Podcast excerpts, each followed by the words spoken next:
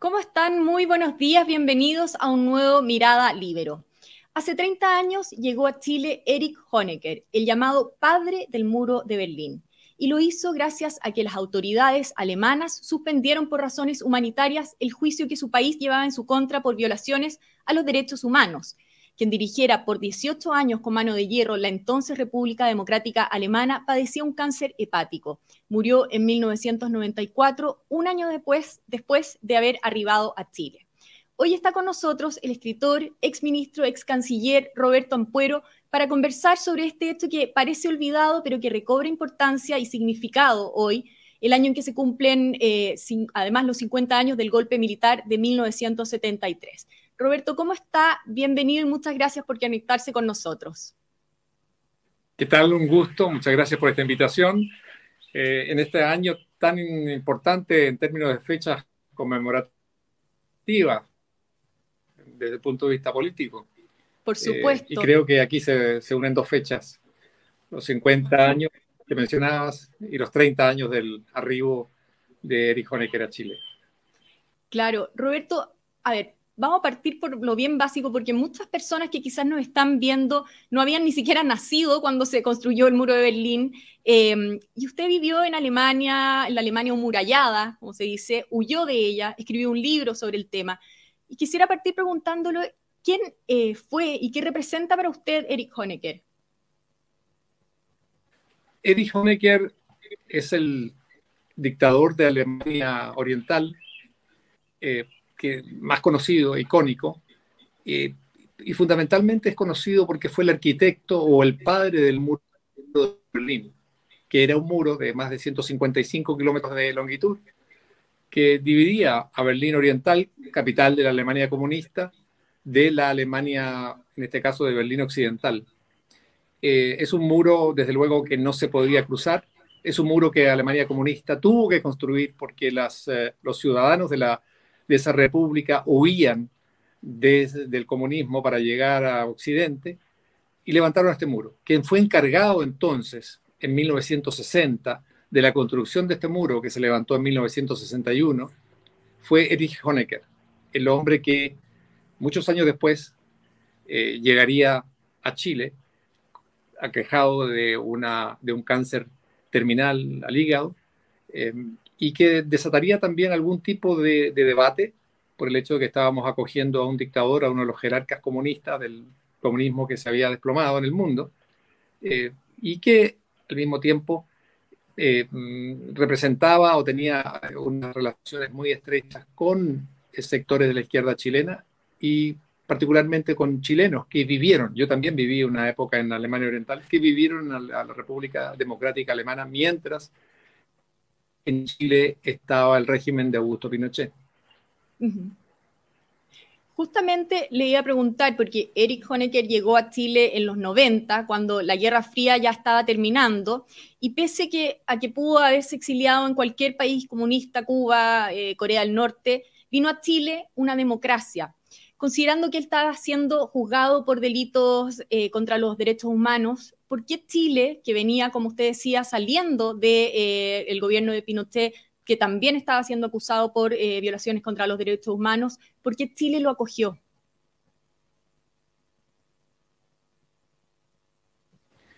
Mire, aquí hay elementos que tienen que ver con el juzgamiento de un eh, dirigente comunista, jefe de un Estado totalitario, bajo las condiciones, las circunstancias de una democracia occidental, una democracia liberal, una democracia representativa.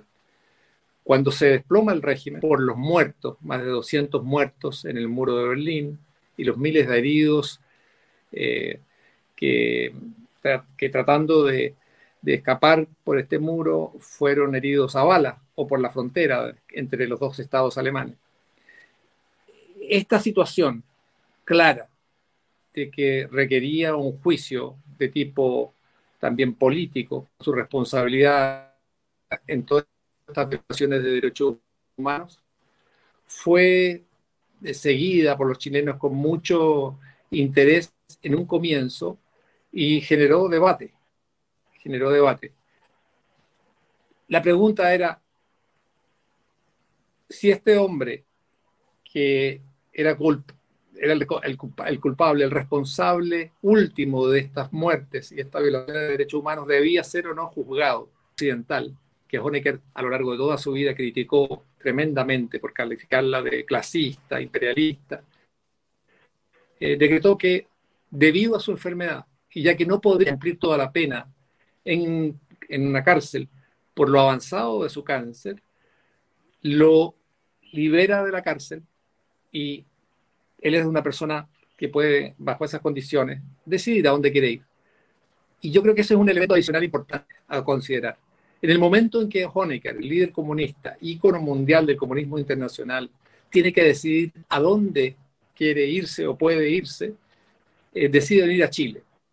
Rechaza posibilidades en Cuba, rechaza Corea del Norte, rechaza también Siria y otros países, repúblicas que le ofrecieron y que estaban vinculadas con la eh, desaparecida Unión Soviética eh, y viene a Chile, que es un acto muy contradictorio si usted lo mira bien, porque Chile venía saliendo del régimen de Augusto Pinochet, era considerado el modelo neoliberal nacido de, Augusto Pinochet, nacido de una dictadura, para la izquierda eh, la acusación era muy clara, pero él optó por venir a Chile. Aquí hay elementos que son incómodos para que yo creo que son Espérame un poco, Roberto.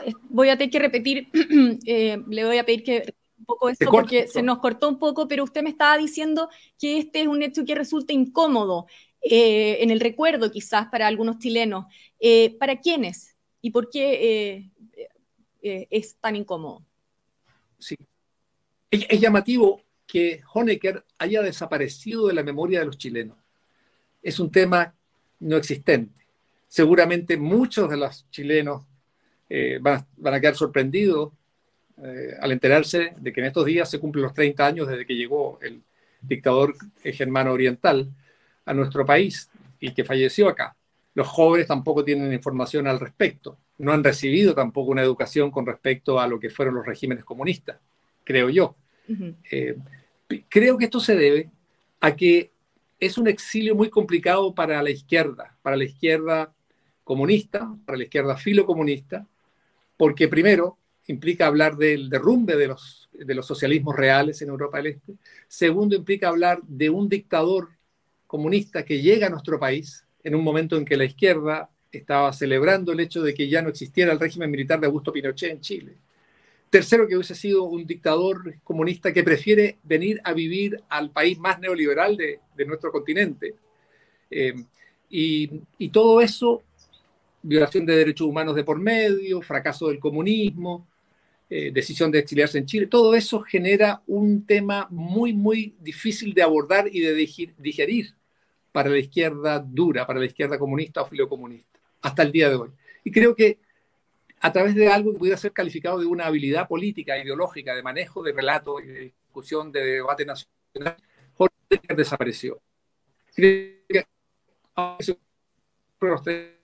años, ya ha pasado suficiente tiempo para abordar esto. Eh, para abordarlo vinculado además con el tema de los 50 años del 11 de septiembre. Justamente es lo que le iba a preguntar, que, eh, bueno, te dice que, ha sido un, tema olvidado, eh, pero se sabe que el gobierno está preparando una serie de actividades para conmemorar los 50 años del golpe. sabemos que es una fecha que divide a nuestro país. Y a propósito de esto, quisiera saber cómo esperaría usted que fuera esa conmemoración de manera que genere unidad y no más división. Sí, mire, yo creo que esta es una gran oportunidad para el presidente Boric, que tiene una altísima desaprobación en la población y que muestra dificultades enormes para recuperar esa confianza ciudadana que tuvo en un inicio. Creo que el, el hecho de que le haya colocado los 50 años de del 11 de septiembre como un acto de conmemoración prácticamente maratónica a lo largo de todo el país, con muchas actividades, con invitados internacionales, con shows, con festivales eh, culturales, con música, eh, implica también, y yo eso espero, que traiga una reflexión amplia, que tome en cuenta que ya han pasado 50 años de eso, una reflexión desde el punto de vista nacional, una reflexión que sea crítica, pero también autocrítica del rol también de la izquierda que llevó a, una crisis en el país eh, donde se tensaron eh, los conflictos, pero una crisis que comienza en realidad a finales de los años 60, cuando hay un momento en que el Partido Socialista de Chile opta por la vía armada. El Partido Socialista de Chile, en 1967, en el Congreso de Chillán, renuncia a lo que es la vía democrática, electoral que había seguido hasta ese momento y proclama la vía armada como el camino para tomar el poder y hacer las transformaciones profundas y revolucionarias que Chile, según el Partido Socialista de la época, necesitaba. Creo que ese elemento es importante incorporarlo. Es incorporar también, importante incorporar en, este, en esta reflexión sobre el Chile los 50 años, luego grupos más radicales dentro del gobierno de Allende, como el MIR, con partidos, eh, sectores del Partido Socialista, como sectores del MAPU, eh, afectaron también la economía, pero también al régimen mismo de Salvador Allende. Y hay otros elementos más que no hay que olvidar, pero también debe ser incorporado el tema de los 30 años del regreso de, eh, la llegada de Erich Honecker a Chile. ¿Por qué? Porque esto no está desvinculado ni puede ser analizado en forma divorciada de la crisis por la que pasamos entonces. Chile era un país que estaba sumergido, profundamente en lo que son las tensiones este-oeste, lo que es la tensión de la Guerra Fría, de lo que es el marxismo, el leninismo, la democracia liberal, eh, y el hecho de que él llegara a Chile, eh, porque había habido chilenos que se habían ido a refugiar durante la época de Pinochet a la Alemania Oriental, demuestra cuál imbricado estaban estos dos fenómenos.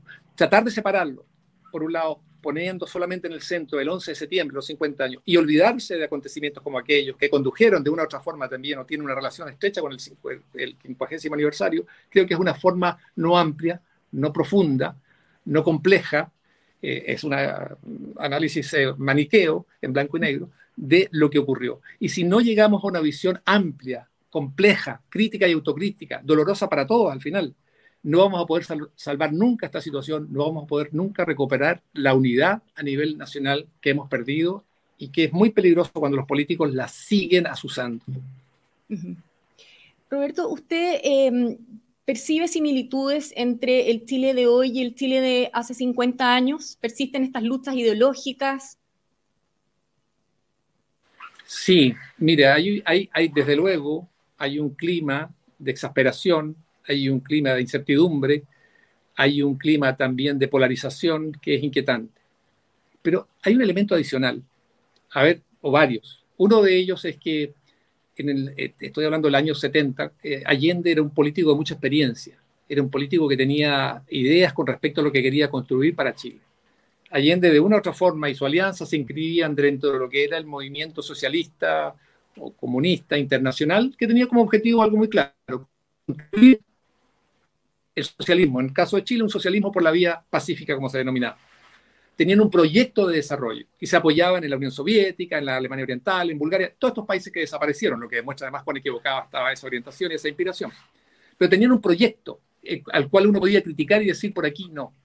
La diferencia con el gobierno actual, eh, que es un gobierno de izquierda, donde también desde luego hay sectores muy radicales, el, Partido Comunista sigue siendo un, partido muy radical, eh, y también hay sectores más eh, socialdemócratas. El, el, el, el, tema de este gobierno es que los chilenos no sabemos hacia dónde quiere ir este gobierno, porque es una mezcla de socialismo siglo XXI, hay sectores que son realmente de corte stalinista, de comunista, al mismo tiempo hay eh, socialdemócratas, izquierda moderada, pero no tenemos la proyección, no sabemos hacia dónde apunta este gobierno, con un presidente además que, hay que decirlo con mucha claridad, ha ido modificando, cambiando, eh, da paso hacia adelante, vuelve atrás, eh, no define con claridad qué es lo que quiere, uno no sabe qué es lo que piensa, se contradice a menudo.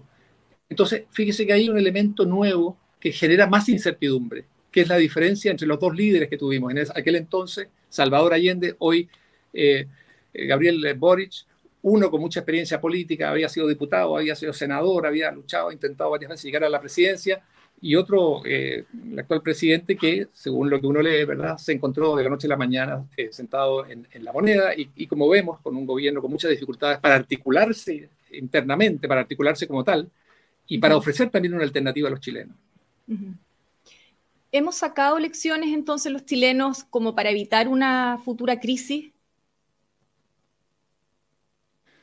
mire, dentro de esta situación que nosotros estamos viviendo, que es una situación crítica ya que comenzó con el estallido social y, eh, de violencia y delincuencial eh, el año 2019, eh, creo que a partir de ese momento lo, probablemente lo que nos puede dar cierta confianza es la fortaleza de las instituciones chilenas, que es una tradición histórica del país. Esas instituciones, mal que mal, hay algunas que están muy, muy desprestigiadas ante la ciudadanía, lo sabemos perfectamente cuáles son, entre ellas los partidos políticos del Congreso. Sin embargo, se han mantenido, eh, han sido el, eje, el ancla en torno al cual el país ha girado y ha podido avanzar dentro de situaciones muy, muy difíciles. Y eso nos llena de, de en algún sentido, de esperanza. El rechazo también de los chilenos de forma muy madura que al mismo tiempo pedían una nueva constitución, pero al mismo tiempo dijeron, momento, no, cualquier constitución no, y menos una constitución que disuelva, diluya al país que nosotros tenemos y que queremos, y con sus luces y sombras. Entonces, por ahí hay los elementos, curiosamente, fíjese que, que no tienen tanto que ver con, con lecciones aprendidas de forma muy, diría yo, consciente o dirigidas por sectores políticos del país, sino que realizadas, alcanzadas por la ciudadanía, en un proceso muchas veces silencioso, eh, a veces manifestando su apoyo ciertas medidas, otras veces retirando el apoyo, con mucha desconfianza hacia los políticos. Pero yo creo que todavía las grandes lecciones de la época no las hemos sacado.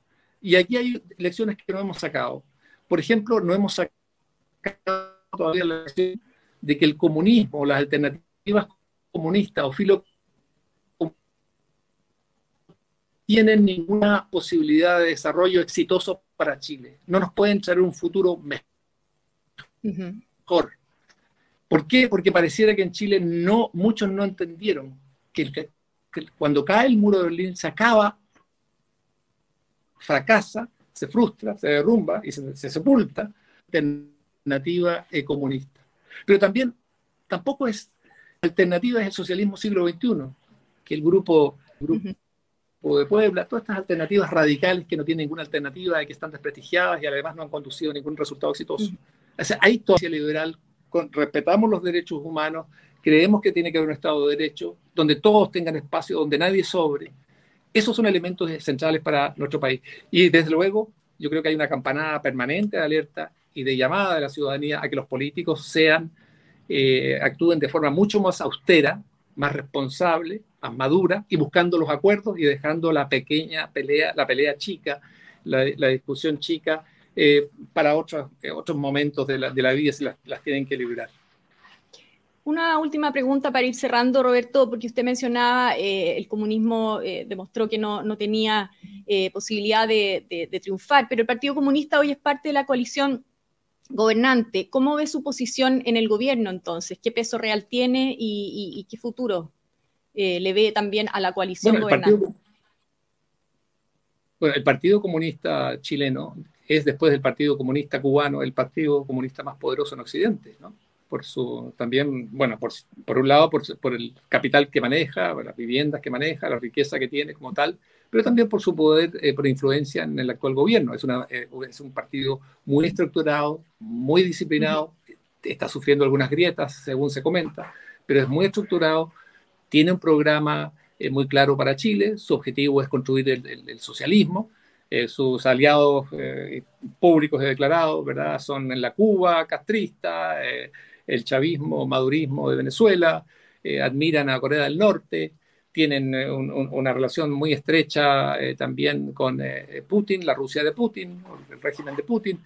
Eh, eh, es un partido que tiene influencia y sobre todo se nota la influencia a pesar de que es pequeño porque los otros partidos o gran parte de los otros partidos, por ejemplo, todo lo que es el área que llevó al, digamos que es el, eje principal del gobierno del, presidente Boric, eh, son partidos eh, con muchas causas distintas, eh, son partidos fragmentados, atomizados, sin una, sin una sola línea, y por lo tanto la fortaleza del Partido Comunista queda con más fuerza manifestada debido a esa imposibilidad de estos actores de, para articularse.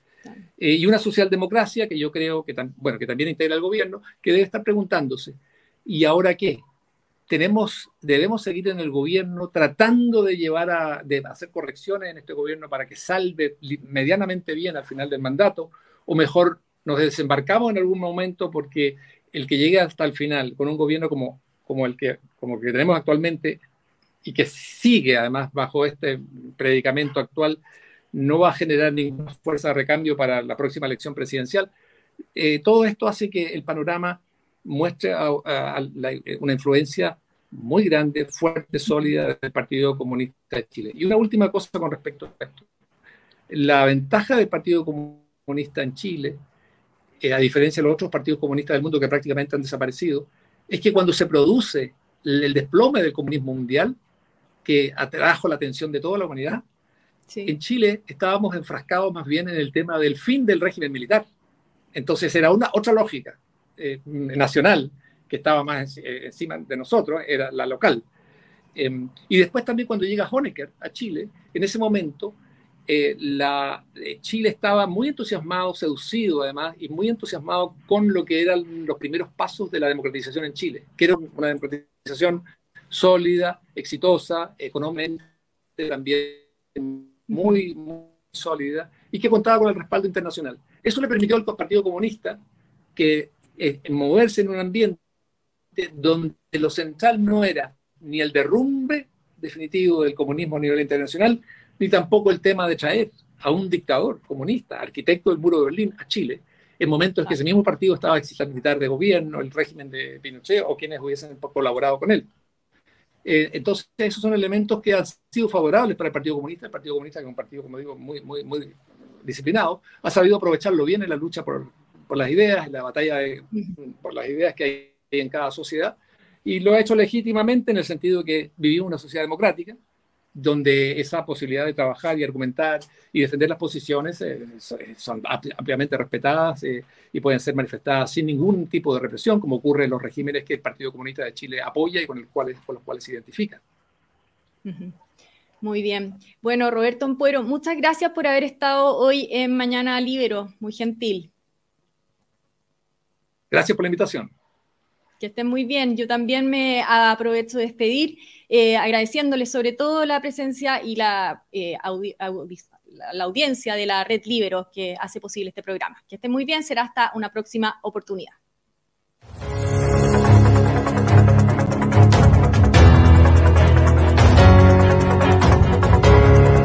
El Libero, la realidad como no la habías visto. Haz que estos contenidos lleguen más lejos haciéndote miembro de la red Libero.